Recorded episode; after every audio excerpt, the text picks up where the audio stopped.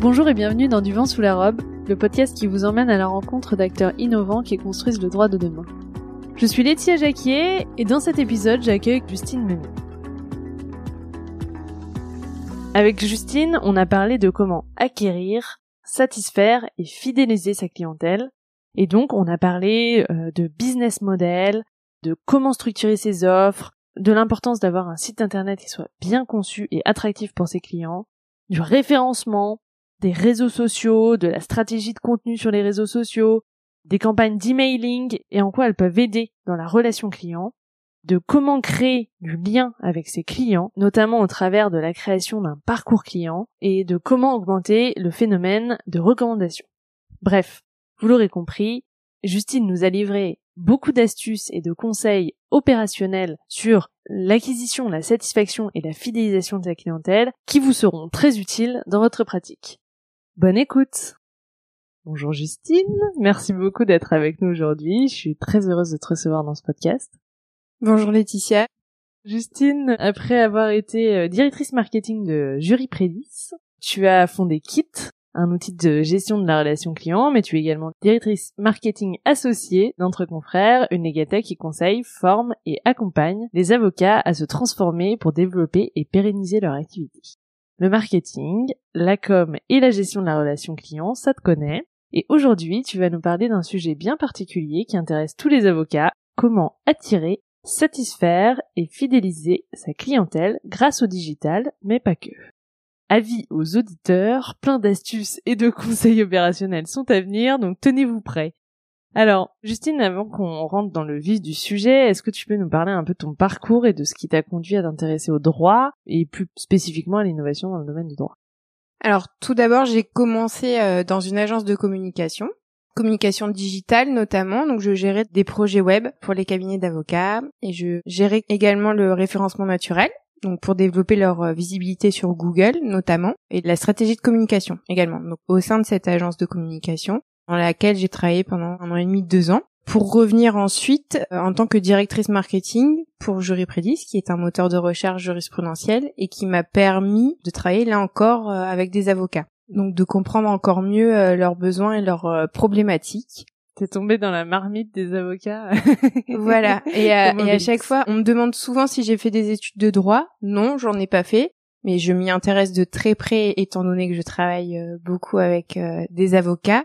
Et donc effectivement, j'ai continué chez Jury Prédis, donc de travailler avec des avocats, jusqu'au mois de mars, où j'ai euh, commencé mon parcours avec euh, Entre Confrères en tant que directrice marketing associée pour prendre un nouveau virage qui va nous permettre de développer de nouveaux services. Et euh, comme tu le disais tout à l'heure dans la présentation, d'aider les avocats à pérenniser leur activité et les aider à s'outiller et à adopter la transformation numérique au sein des cabinets donc je suis actuellement effectivement donc sur Entre confrères et également je développe un outil de gestion de la relation client avocat Kit pour Keep in Touch, donc euh, que je suis en train de construire. Il n'est pas encore commercialisé. Je suis en train de le tester avec des avocats justement en mode euh, itératif, c'est-à-dire je teste en temps réel en fait et que je peux corriger les bugs et répondre aussi à, certaines euh, problématiques que j'aurais pas vues ou anticipées en tout cas en construisant l'outil. Et donc justement, j'ai un retour en direct des avocats qui me permettent d'améliorer l'outil. Et donc, quand l'outil sera commercialisé, il répondra encore mieux aux besoins. Oui, tu auras euh, vraiment eu les retours euh, de ta cible de clientèle. Également, mm. parce que moi, je veux surtout construire un outil vraiment adapté, mais surtout simple d'utilisation.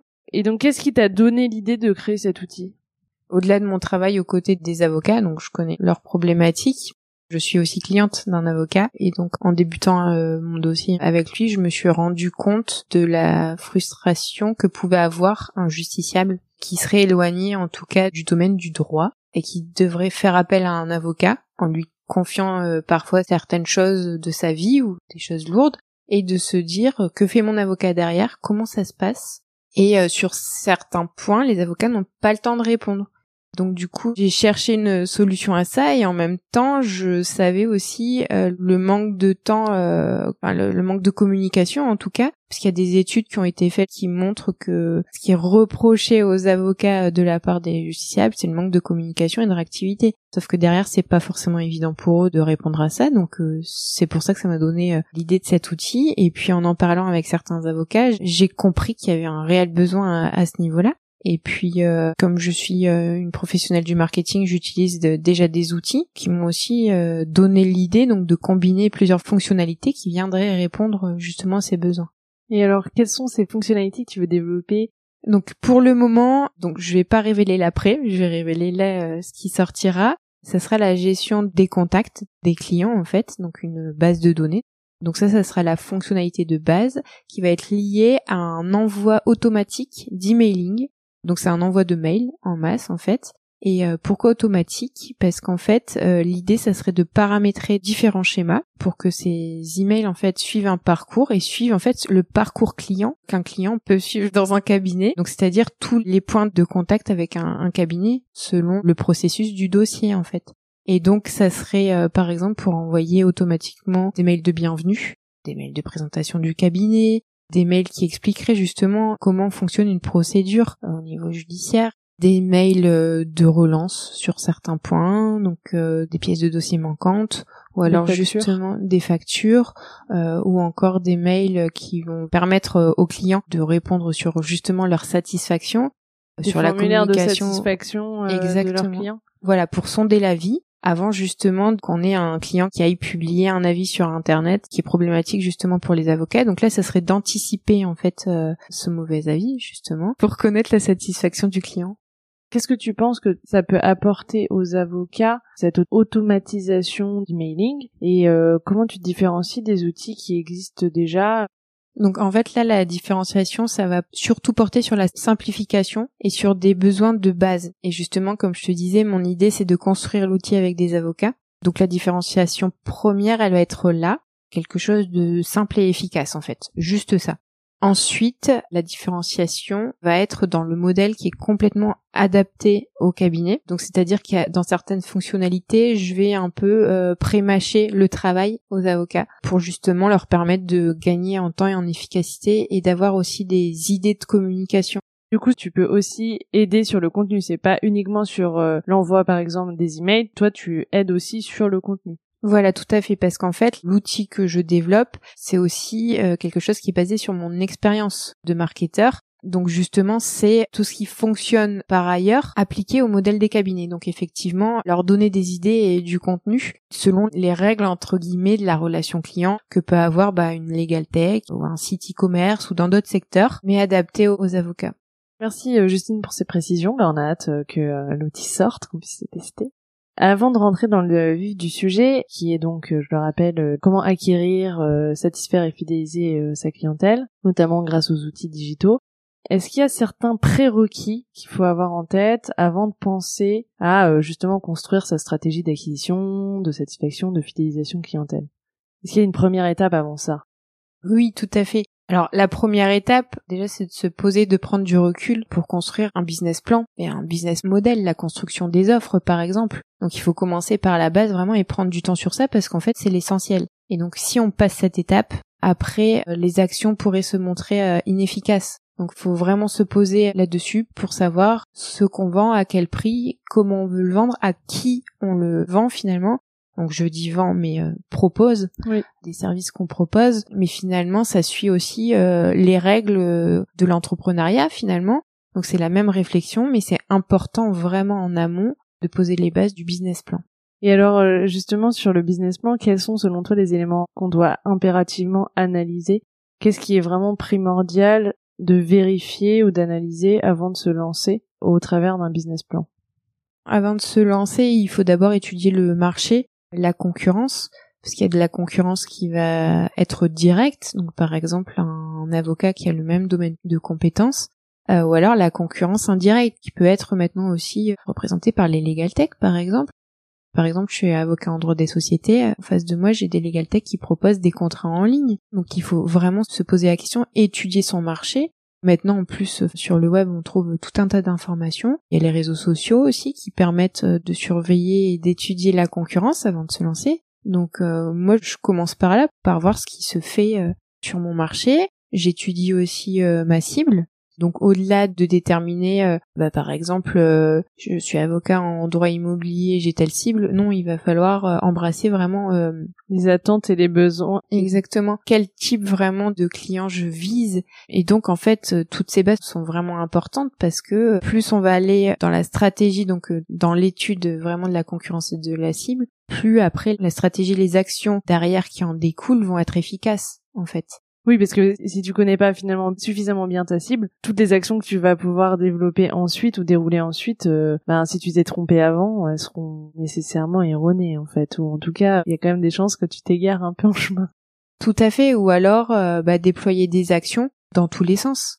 On en parlera plus tard, mais euh, les leviers d'acquisition par exemple. Donc comment je peux être visible sur le web et gagner des clients eh bien justement, si on n'a pas pensé à la question de l'empathie de la cible et de, par exemple, euh, quel contenu euh, serait intéressant pour mes futurs clients. Oui, qu'est-ce qui les intéresse en exactement, fait? Exactement, exactement, parce qu'on parle beaucoup de contenu, mais le contenu c'est pas uniquement communiquer sur l'activité du cabinet, les avocats, l'historique du cabinet, c'est pas seulement ça ou les événements. C'est quel contenu serait vraiment utile pour ma cible. Et il y a beaucoup euh, d'idées de contenu qui peuvent venir de l'étude de la cible sur les réseaux sociaux notamment ou alors sur les forums, voilà, vraiment euh, trouver les questions que se pose euh, ma cible. Et y répondre ensuite avec du contenu euh, qui est vraiment adapté. Exactement. Et tu parlais de la construction des offres. Est-ce qu'il y a des points à avoir en tête dans cette étape-là?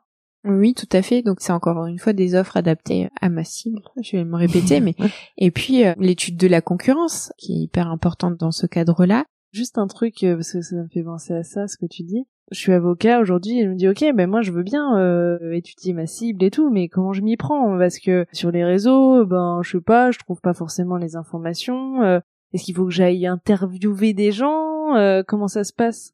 Bah effectivement sur Google ça serait le premier réflexe mais euh, t'as une bonne idée en parlant de l'interview des personnes euh, ciblées justement. Effectivement, c'est une très bonne idée et d'ailleurs, c'est un processus qui avait été entamé, il me semble, par euh, Serge Vatine, le confondateur cofondateur cofondateur de Bol d'avocat. Et donc euh, justement, maintenant c'est un cabinet qui parle carrément le langage de sa cible et qui a adapté ses offres, qui a disrupté. On parle de disruption sur le marché des avocats parce qu'effectivement, il propose des packs, des abonnements un modèle qui est euh, novateur. Donc c'est intéressant d'étudier euh, ça pour proposer des offres adéquates et au bon prix. Oui, parce qu'il y a aussi cette question. Il y a l'offre en tant que telle, qu'est-ce que tu vas proposer comme service, etc. Et puis il y a le package facturation qui va avec. Euh, est-ce que tu choisis de continuer une facturation auto-horaire Est-ce que c'est des forfaits? Est-ce que c'est un abonnement illimité? Il y a pas mal de formules possibles ou un mélange de différentes choses, des honoraires de résultats. Il y a pas mal d'options. Tout à fait. Donc euh, l'offre doit être euh, aussi euh, claire et simplifiée au maximum et aussi transparente sur les prix et sur les services que va apporter l'avocat. Parce qu'encore une fois, on est face à des justiciables peut-être qui rencontrent pour la première fois un avocat. Et donc là, ça peut être la phase de découverte. Et justement, donc plus il y aura d'explications, plus ça sera clair et mieux ça sera en fait. Et d'ailleurs, bah, chaque avocat peut aller chercher le consommateur qui sommeille en lui. Voilà, tout à fait, pour se dire, bah, qu'est-ce que je recherche en fait comme information si je veux faire appel à certains services sur un site web, qu'est-ce que j'ai besoin de lire en fait? Et on a tous besoin d'offres euh, claires et, précises. Oui, et puis rassurantes que... d'une certaine façon. Voilà, c'est rassurer le client que de l'informer euh, de ce qu'il va trouver derrière. Effectivement, parce qu'on arrive sur un site web, il y a beau avoir des photos, ça reste euh, quelque part impersonnel parce que on parle au plus grand nombre sur notre site web. Donc c'est important de se mettre à la place euh, de son client et de se dire quelle information il aura besoin d'avoir avant de me contacter. Et ça pourra d'ailleurs faire la différence d'un autre concurrent. La conversion sera plus facile aussi. Tout à fait. C'est vrai que toute la construction d'un site internet, euh, le but c'est quand même euh, attirer des prospects et puis ensuite les convertir en clients. C'est quand même l'objectif, en tout cas un des objectifs. Et c'est vrai que c'est dommage quand on se donne beaucoup de mal pour créer un site qui est esthétiquement euh, très bien, etc. Mais s'il manque ces éléments, ça peut ne pas donner les résultats escomptés et peut-être en décourager aussi certains. Donc Tu l'as dit, il y a beaucoup de personnes et je le comprends parce que euh, moi c'est pareil, là les sites qu'on construit pour Kit, pour entre confrères, on cherche à faire de belles choses. Mais le but d'un site, c'est le contact derrière la conversion en client. Et donc euh, finalement, mieux vaut être accompagné par euh, des professionnels pour créer son site et des professionnels ben, spécialisés dans le marketing des avocats pour justement se dire effectivement mon site doit être esthétique mais pas que. Et donc quel contenu quelle ergonomie aussi sur mon site web je peux proposer, quelle euh, fonctionnalité je peux proposer à mon client ou à ma cible, à mon prospect, à mon futur client, pour le convertir en client? Et alors justement, euh, là du coup, on a déjà commencé à, rentrer dans le cœur des leviers d'acquisition de clientèle. Donc euh, si on commence par les sites, tu parlais d'éléments importants comme l'ergonomie, le contenu, etc. Comment construire selon toi un site attractif pour sa clientèle? Donc un site euh, attractif, on va revenir sur la simplicité et l'accès euh, facilité aux informations euh, primordiales.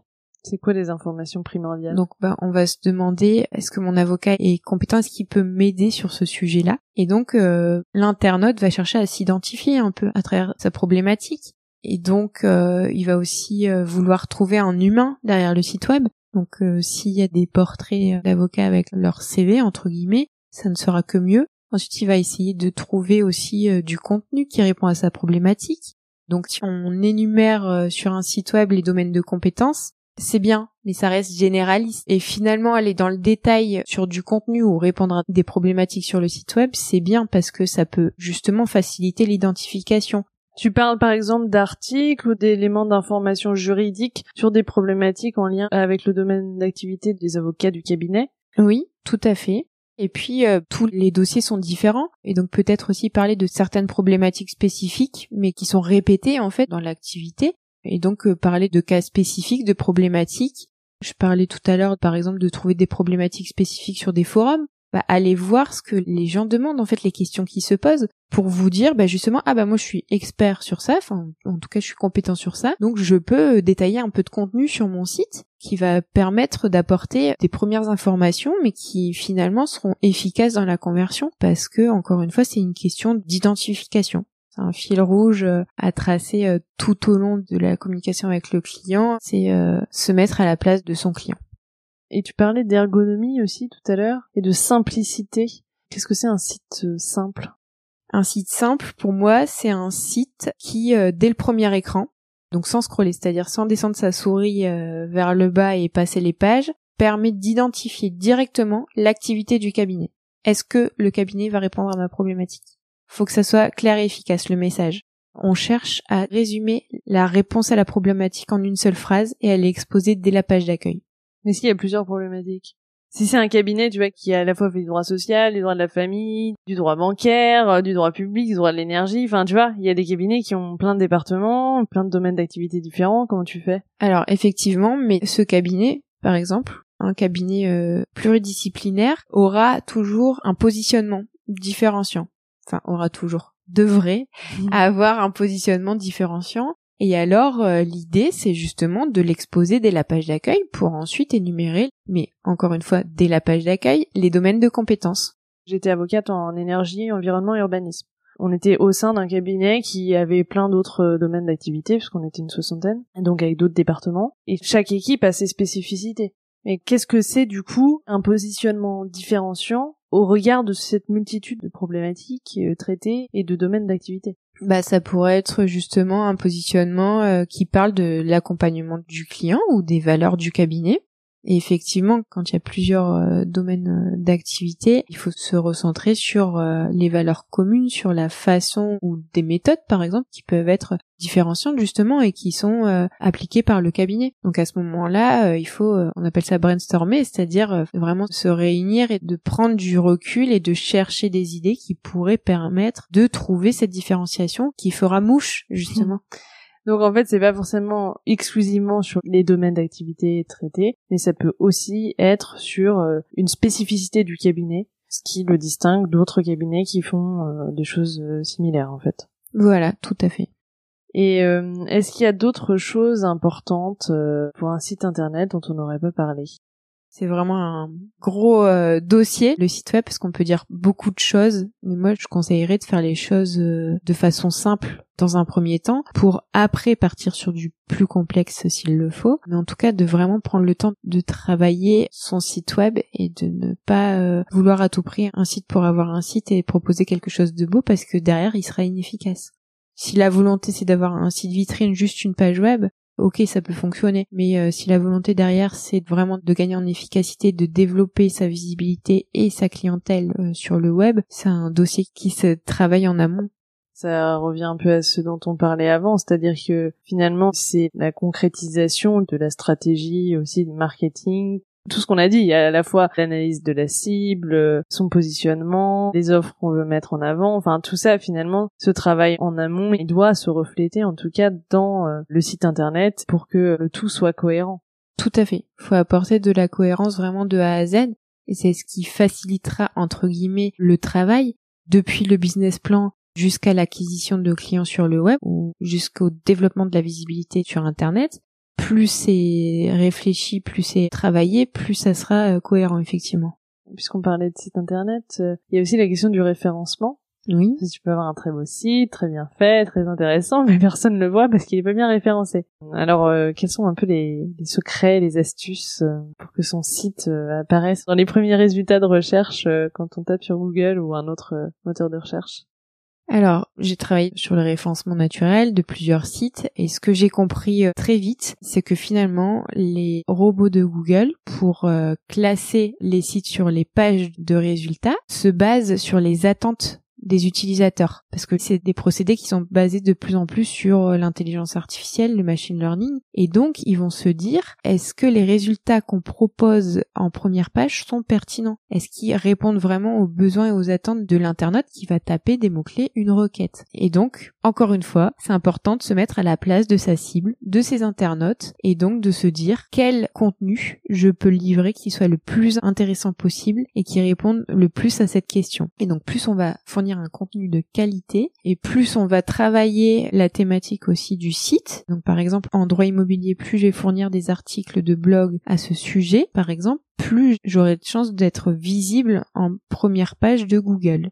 C'est un raccourci que de parler du contenu parce qu'en fait en référencement naturel, pour être visible sur Google, il y a euh, tout un tas de points qui rentrent euh, en ligne de compte. Il y a les mots-clés, il y a la longueur des titres, euh, il y a plein de choses. Voilà, et puis il y a aussi euh, tout euh, le développement du site qui doit répondre à certaines règles. Il y a la vitesse de chargement des pages, il y a la version mobile du site. La liste est très longue, donc je ne vais pas tout citer, mais en tout cas, le contenu est vraiment un élément clé de la visibilité sur le web. Parce que produire du contenu pour produire du contenu, ça n'aurait aucun intérêt pour les internautes. Oui, et ça n'aurait aucun impact du coup non plus sur le référencement, puisque tu as expliqué que les deux étant liés, si ce qu'on écrit n'intéresse pas euh, les utilisateurs, euh, ton site ne sera pas référencé. Donc l'idée c'est pas juste d'écrire des articles pour écrire des articles qui répondent pas aux besoins finalement de tes prospects ou clients.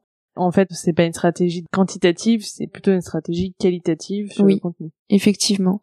Après, j'imagine que plus tu as d'articles qualitatifs, et mieux t'es référencé quand même. Voilà, puis après, il y a aussi euh, les réseaux sociaux sur lesquels euh, pourront être partagés ces articles, par exemple. Et euh, si on trouve de l'intérêt, de l'interaction sur les réseaux sociaux après la publication de ces articles, de ces posts sur les réseaux sociaux, ben, finalement, le fait d'avoir de l'engouement sur les réseaux sociaux peut aussi influencer la visibilité sur Google. On appelle ça des signaux sociaux. Et donc, faut vraiment adopter une vision globale quand on met en place des actions marketing, parce qu'en fait, on peut pas voir que du côté référencement naturel ou que du côté euh, réseaux sociaux. Il faut vraiment voir ce qui marche produire du contenu et analyser ce qui fonctionne le plus et modifier en fonction ou continuer dans ce sens justement pour euh, développer sa visibilité sur le web. Donc il faut vraiment analyser ce qui se passe quand on publie un contenu. Il y a des outils qui permettent d'analyser, donc on appelle ça des KPI.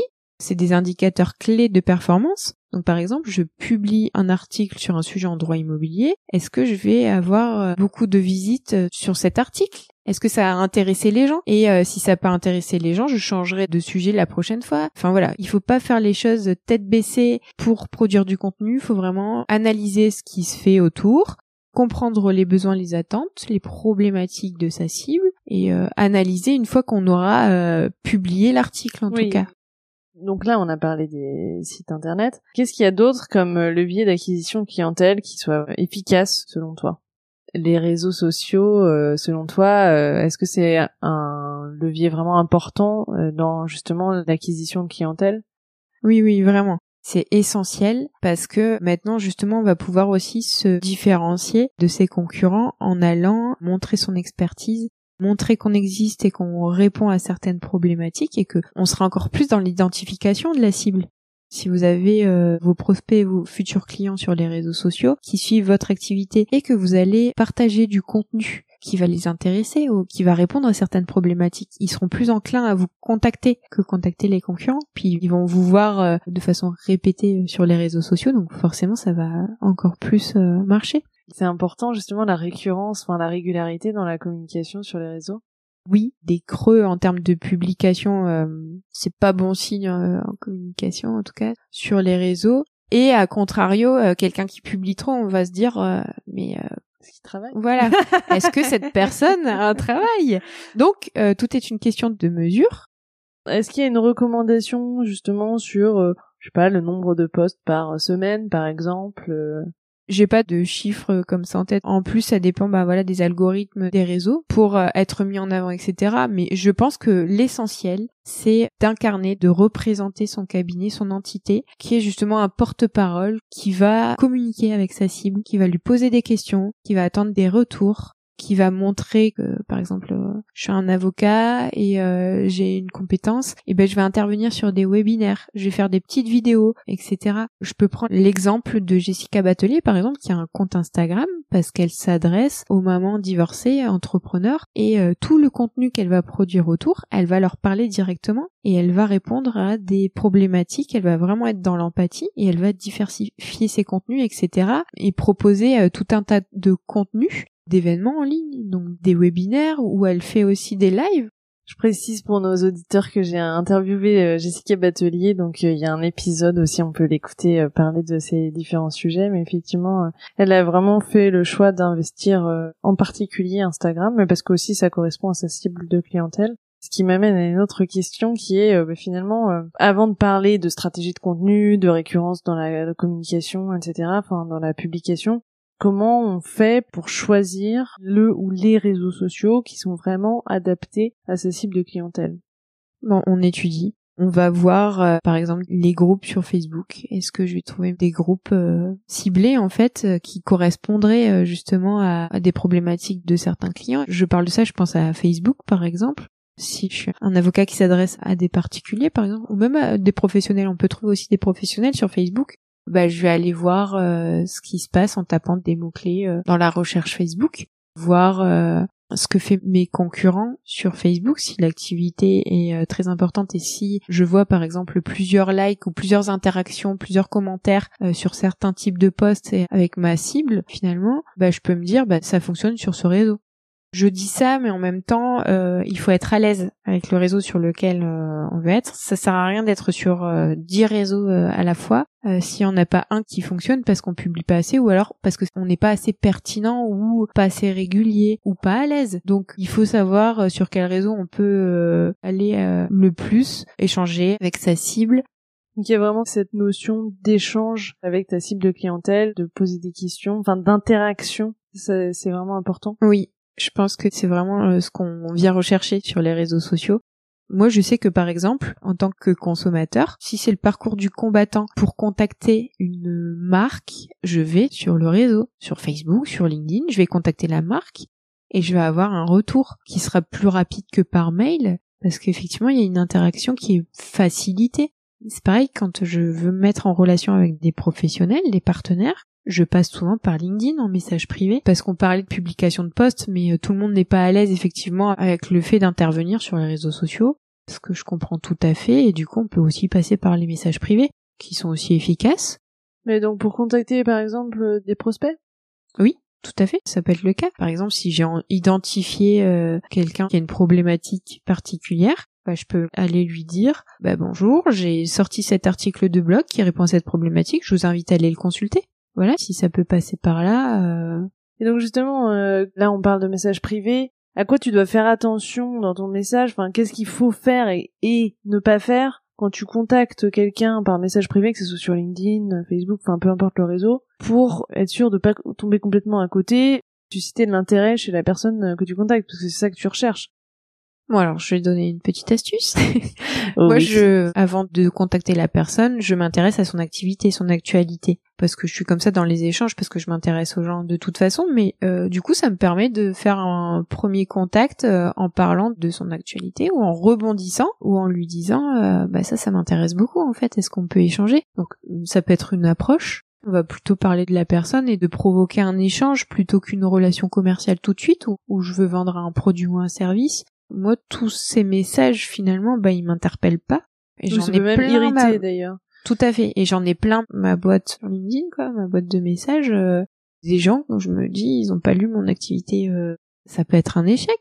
Mais euh, mais en tout cas il faut essayer ça peut être chronophage mais il faut voir aussi le retour sur investissement que ça peut être derrière plus on va euh, viser juste en fait, plus on va euh, aller chercher la problématique ou en tout cas l'intérêt de la personne et plus on va convertir en fait, ou plus on va viser. Oui, en tout cas, on met toutes les chances de son côté. Après ça marchera ou pas, il y a plusieurs éléments qui rentrent en compte mais en tout cas, si on vise le plus juste possible, a priori, on met quand même un certain nombre de chances de son côté pour que ça fonctionne. Euh, a contrario, euh, c'est pas forcément le cas quand on fait pas ces recherches-là et qu'on envoie un message un peu standardisé. Euh, et comme tu dis, euh, on en a tous plein nos boîtes, que ce soit mail, LinkedIn ou tout autre réseau. Donc, il faut faire attention à ça, je pense. Tout à fait. Bah, il faut savoir euh, interpeller, intéresser, et euh, et on est euh, débordé d'emails, on est débordé d'informations sur le web, donc faut capter l'attention des internautes, de la cible.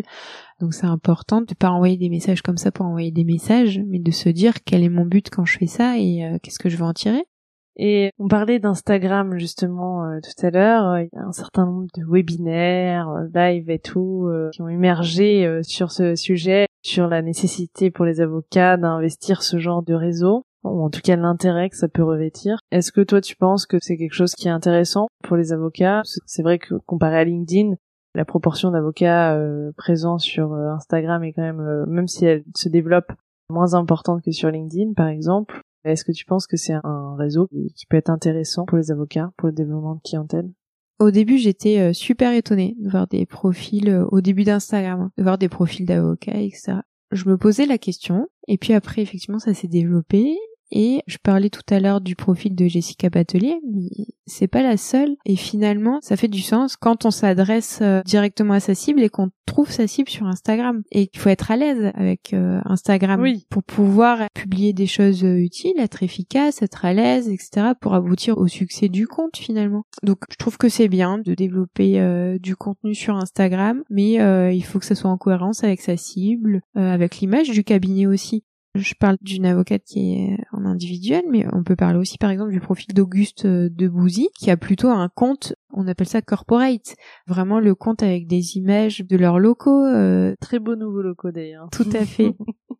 des photos de vie d'entreprise finalement, les coulisses de l'entreprise. Donc ça peut être un compte Instagram basé sur des visuels comme ça ou euh, un compte Instagram avec des petites euh, pastilles, des petites vidéos, des petits contenus utiles pour répondre à certains points ou pour euh, vulgariser aussi le droit ou certains termes juridiques justement se dire il faut que je démocratise l'accès à mon cabinet, l'accès au droit et puis que je j'explique qu'est-ce qu'il y a derrière tous ces termes. Mais encore une fois, voilà, il faut être à l'aise et euh, peut-être pas à l'aise tout de suite parce que ça s'apprend en fait, ça se travaille. Mais en tout cas, se dire si je fais un compte Instagram, je vais l'alimenter, puis ça va être intéressant, puis je vais euh, échanger avec euh, avec ma cible sur ce réseau en fait et sur la stratégie de contenu euh, sur les réseaux, enfin des publications, sur la façon de communiquer au travers des posts que tu publies en tant qu'avocat. Qu'est-ce que tu conseilles? Qu'est-ce qui est vraiment important au-delà de ce que tu as déjà dit sur euh, le fait d'interagir, de poser des questions, de demander des retours, etc. Qu'est-ce qu'il y a d'autre d'important? Diversifier ses contenus. Ça peut être euh, du contenu partagé qui provient d'une veille, d'une curation. En fait, tiens, bah, je lis un article qui peut intéresser les avocats. Bah, qu'est-ce que je fais? Je vais partager cet article et je vais peut-être le commenter. Et puis euh, le lendemain je peux euh, eh bien euh, dire que j'interviens sur un webinaire. Ou alors partager des événements qui intéresseraient ma cible etc ou publier une petite vidéo. Ou publier un visuel ou proposer un document euh, PDF à télécharger, euh, voilà, sur des sujets précis comme ça. C'est plus intéressant si c'est diversifié, parce qu'effectivement, ça peut paraître monotone si c'est que des articles qui proviennent du blog du site web, en fait. Enfin, du, site du cabinet. Ou ça lasse peut-être un petit peu. C'est ça. Bah, puis quand on s'abonne à, des comptes, ça peut aussi devenir notre propre veille notre source d'information en fait.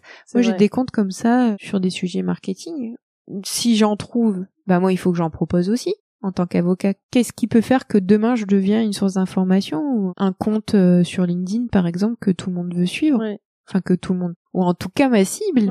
Mais ça peut être aussi euh, gagner en visibilité auprès de mes confrères, auprès de mes partenaires. C'est tout aussi important quand on veut développer son réseau par exemple. Voilà, faut se poser cette question-là. Qu'est-ce que je peux euh, partager d'intéressant et pour diversifier? C'est très juste ce que tu dis. J'utilise des réseaux effectivement aussi pour faire ma veille, pas exclusivement, mais en tout cas, je trouve que c'est un super moyen de faire une veille euh, parce que il y a des, effectivement des gens qui partagent des informations hyper intéressantes et euh, merci de le faire parce que euh, ben ça fait gagner vachement de temps. Voilà, tout à fait. Moi, je suis ton compte, par exemple.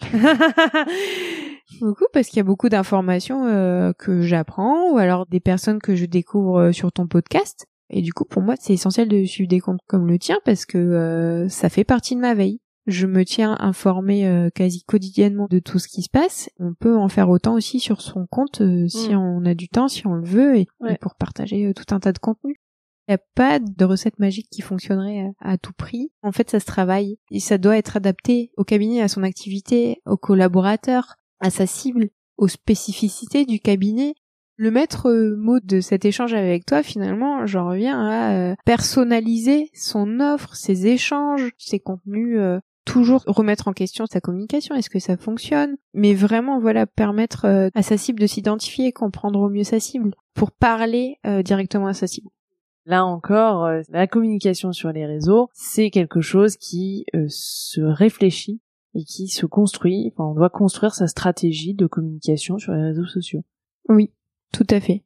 Au même titre que euh, son site internet et que plein d'autres choses encore.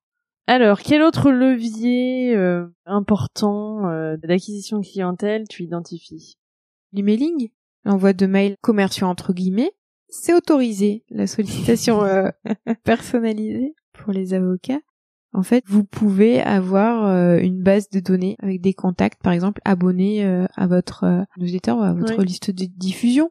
Et euh, dans cette base de données, certaines personnes peut-être ne sont pas encore vos clients. Donc il s'agirait là d'envoyer des emails pour euh, bah, mettre en lumière votre activité ou votre actualité ou envoyer justement un article de blog en se disant bah si j'envoie ces articles de blog à, telle personne, euh, ça va les intéresser donc ils vont peut-être me contacter derrière.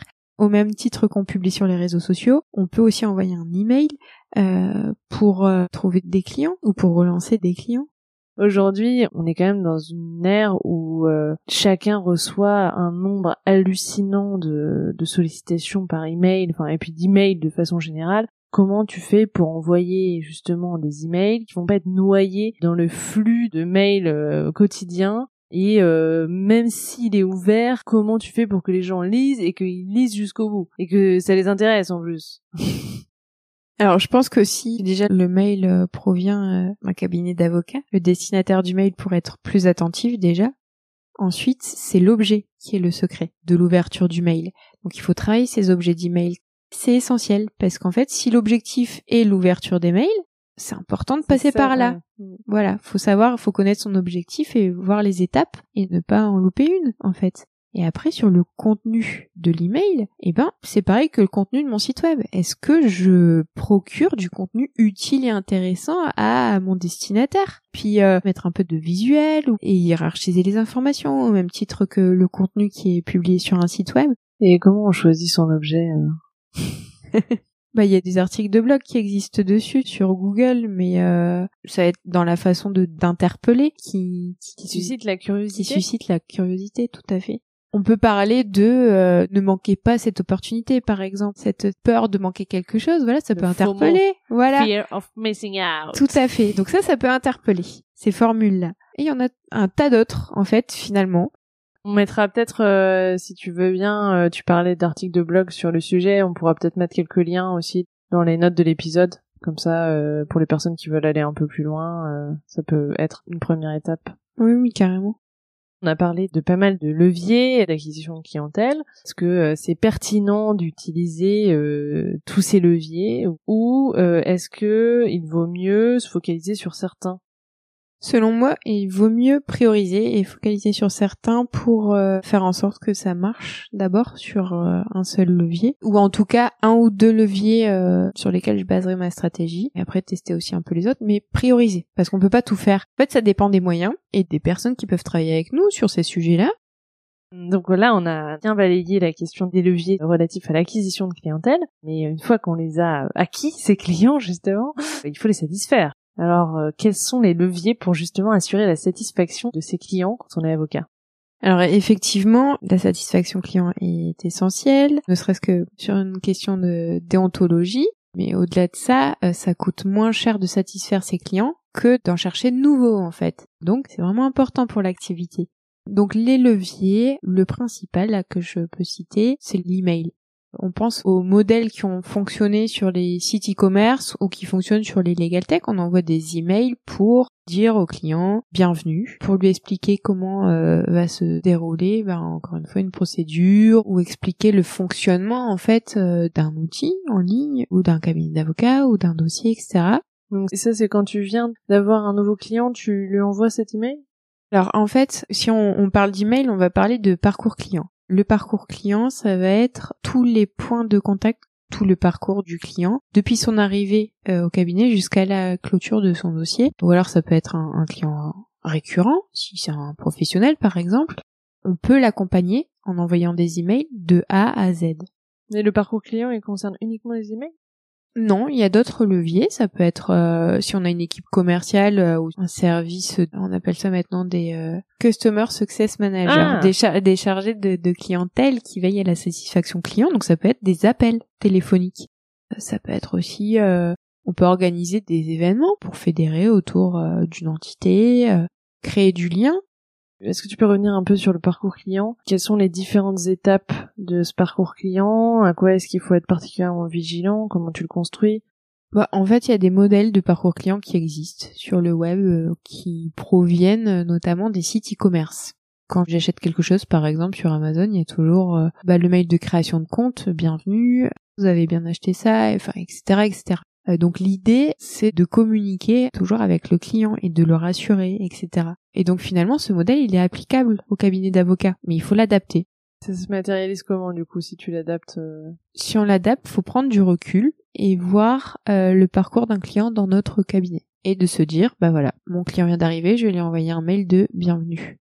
Ensuite, je peux lui présenter parce qu'il va, il n'est pas forcément passé par mon site web, il n'est pas euh, forcément venu en rendez-vous au cabinet et je lui ai pas présenté euh, mes collaborateurs, mes associés. Donc je peux envoyer un mail en présentant un peu l'équipe ou alors en présentant ben, mon parcours. Je suis son avocat, je vais m'occuper de son dossier. Je peux me présenter. Je peux aussi envoyer mes coordonnées par mail pour lui rappeler, pour qu'il ait quelque part dans sa boîte mail. Je peux aussi me dire à un moment précis, je vais avoir envie de connaître son avis, sa satisfaction, donc je vais lui envoyer un petit questionnaire. Et donc tout ça, bah, ça suit selon un délai finalement, mais c'est ça sera au rythme du dossier, du, du, client dans le cabinet. Donc si ce n'est que le welcome mail au, jour 1 euh, en fait de l'entrée du client. Mais là tu dis quoi? Tu dis bienvenue au cabinet euh, machin.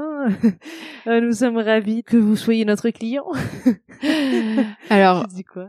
Ça peut être un, mail de bienvenue dans lequel tu présentes euh, bah déjà le cabinet ou euh, juste un mail de bienvenue pour euh, lui dire voilà vous allez recevoir plusieurs mails qui vont vous informer, qui vont vous permettre de prendre rendez-vous directement avec nous. Expliquer comment ça fonctionne un peu.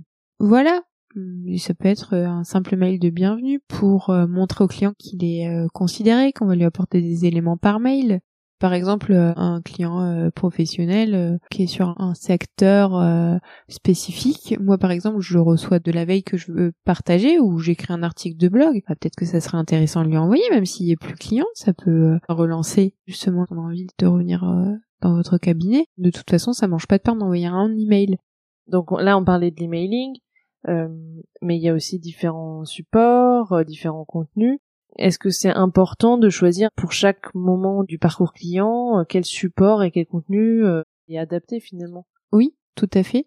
Je vais pouvoir euh, coupler mon email avec une relance téléphonique par exemple ou justement proposer un, chat en ligne ou un webinaire à un moment donné. Si je vois que dans ma base de données j'ai plusieurs clients sur une thématique spécifique, je vais leur envoyer un email pour dire que j'organise un webinaire sur ce sujet parce qu'ils vont peut-être pas voir passer l'information sur mes réseaux sociaux, ils vont peut-être pas aller consulter mon site internet, donc l'information doit aller à eux. Et donc, je vais venir dessiner un parcours client avec le plus d'éléments possible, donc de me dire, à ce moment-là du parcours client, qu'est-ce que je lui envoie, comment je lui envoie? Tous les supports euh, concourent euh, à la relation client, donc euh, ça peut être la plateforme client qui est sur le site internet, tout ce qui va faciliter ou améliorer l'expérience du client dans votre cabinet. Donc on va utiliser des outils qui permettent de créer le contenu une fois et de l'envoyer à plusieurs personnes. Plusieurs personnes qui vont correspondre à un segment. Si je suis un cabinet euh, multidisciplinaire et que euh, j'exerce en euh, droit immobilier et en droit des sociétés par exemple, si je veux envoyer un email à tous mes clients en droit des sociétés, je vais segmenter mon envoi en fait et je vais envoyer une fois un seul contenu et finalement je vais toucher plusieurs personnes. Voilà, c'est ça l'idée. Tu parlais du chat en ligne et de l'espace euh, client en ligne sur un site internet. Ça me fait penser à un autre sujet euh, dont on n'a pas forcément parlé encore. C'est euh, un peu cette notion d'avoir finalement un espace de, de, cabinet un peu virtuel ou en tout cas proposer des services un peu autoportants sur son site par exemple. Est-ce que tu peux nous en dire un peu plus sur ce point? Alors oui, l'idée c'est euh, d'utiliser le site web pour euh, créer une sorte de cabinet virtuel. De toute façon, euh, on l'a vu avec la crise du Covid, l'accès aux services de façon dématérialisée a pris de l'ampleur. Donc on s'est dit, il y a certaines choses qui sont essentielles de fournir à ses clients. Donc sur mon site web, par exemple, je proposerais peut-être un chat en ligne avec des réponses automatiques sur des questions juridiques ou sur des éléments plus d'informations euh, sur le cabinet, sur... Euh, bah, en fait, ça peut être euh, les deux, tout dépend de ce qu'on veut dire. En tout cas, il y a des réponses préenregistrées qui peuvent être apportées ou qui peuvent il y a des chats en ligne, par exemple, qui vont euh, aussi chercher sur le contenu, sur ton site ou sur ton blog. Et euh, si un internaute pose une question, eh bien, le chat va chercher une réponse euh, par mot-clé dans, par exemple, une foire aux questions, dans le blog, dans le contenu du site, et donner la réponse à l'internaute. Donc, je proposerai un chat en ligne, un paiement en ligne, une prise de rendez-vous en ligne, des consultations en ligne, par visio, espace client. Tout à fait. Ça fait partie euh, de la relation client, bien sûr, de démocratiser, de faciliter l'accès à un cabinet, l'accès au service finalement. Donc euh, c'est intéressant euh, de proposer effectivement tous ces éléments sur son site. En tant qu'avocat, vous êtes en première ligne avec vos clients, donc vous avez la relation humaine, le contact avec votre client, et finalement vous pouvez, quand vous construisez votre contenu et les fonctionnalités, vous dire qu'est-ce qu'on me demande de façon assez fréquente et que je vais pouvoir livrer une bonne fois pour toutes. Ça peut passer par la FAQ, ça peut passer par bah, j'envoie un email en masse à tous mes clients pour euh, les informer de ça. Puis euh, bah, c'est euh, aussi une façon pour le client de voir que son avocat est proactif. On parlait tout à l'heure de l'insatisfaction des justiciables ou même des directions juridiques, de se dire je ne vois pas de communication de la part de mon avocat manque de transparence, c'est des études hein, qui disent. Ou alors je ne comprends pas la valeur ajoutée de mon avocat. Ben justement, en faisant ce genre d'action, c'est le moyen justement de faire voir le contraire et de répondre aux attentes. Merci pour ces éléments sur la satisfaction euh, de la clientèle. Alors euh, c'est assez proche, ce n'est pas pour autant identique. C'est comment fidéliser sa clientèle. En fait, si on applique ce qu'on a opéré sur la satisfaction client, on peut euh, amplifier le phénomène de satisfaction il y a des avocats, par exemple, qui sont recommandés par bouche à oreille et derrière qui peinent quand même à acquérir des dossiers. Ben, on peut se dire comment on peut amplifier ce phénomène de bouche à oreille. Ça peut passer par la création d'événements justement pour euh, la recommandation, pour trouver des clients euh, professionnels par exemple parmi les pairs en fait qu'on aurait eu en client. Et puis il y a aussi partager certains contenus à ses anciens clients parce que euh, de toute façon ce qu'on ce qu'on envoie aux clients on peut l'envoyer aux anciens clients et ça peut encore les intéresser. Si voilà, vous créez un événement, euh, vous allez inviter peut-être des futurs clients, vos clients ou vos anciens clients aussi. Est-ce qu'il y a d'autres euh, moyens de fidéliser sa clientèle? Bah, on peut se différencier en, étudiant effectivement ce qui est proposé par la concurrence pour fidéliser. En fait, plus on va euh, proposer la meilleure expérience possible au client et plus on va lui, voilà lui faciliter la vie, etc. Et euh, moins le client euh, remettra en question les choses. On arrive euh, au terme de cette interview et j'aimerais te poser une avant-dernière question parce qu'il y en a une autre qui est surprise. Quel conseil tu donnerais à un avocat ou un juriste qui souhaiterait innover et améliorer sa relation client? Tout part de l'état d'esprit qui est hyper important. C'est-à-dire que si je suis sur un secteur, donc par exemple si je suis avocat ou juriste, je vais pas me cantonner à mon secteur, voir ce qui se fait uniquement parmi mes pairs. Je vais être curieuse et aller voir ce qui se passe ailleurs. Ou alors tirer profit de mes expériences avec une marque, avec un site web en fait, pour me dire mais ça c'est super, est-ce que je peux l'appliquer? Est-ce que je peux innover en ce sens sur le marché du droit? Euh, c'est ce que j'applique et donc c'est à la fois mon expérience personnelle du quotidien, mais aussi euh, ma veille euh, concurrentielle ou sectorielle que je peux faire euh, quotidiennement. Mais en tout cas, déjà commencer par faire une veille, déjà par exemple au minimum une fois par semaine, ça serait déjà pas mal pour un avocat ou un juriste mm. pour s'intéresser au sujet de la relation client. Voilà, voir les articles, lire les articles qui passent, voir ce qui est fait par ailleurs. Et sur quelle note tu aimerais terminer cette interview? Je pense qu'il faut rester ouvert et aller vraiment chercher euh, l'échange avec d'autres professionnels, vraiment euh, travailler main dans la main. Je serais ravie euh, d'échanger avec vous, même sur d'autres sujets, mais en tout cas de vous éclairer sur des notions ou de vous montrer qu'il y a beaucoup de possibilités. Bah, merci beaucoup Justine, merci pour toutes ces astuces et ces conseils partagés. J'étais très heureuse de réaliser cette interview avec toi et donc merci. Euh, merci beaucoup à toi, parce que c'est toujours une petite appréhension de s'exprimer, en tout cas, et sur un, podcast, euh, je l'avais jamais fait. Mais je pense qu'effectivement, euh, même si on s'était jamais rencontrés, on, échange beaucoup et que du coup, je pense que ça se ressentira dans ce podcast au niveau de la complicité, de la fluidité des échanges. En tout cas, j'ai fait de mon mieux pour toi. Mais oui, c'était très bien. Bah, merci beaucoup, Justine. À bientôt. À bientôt.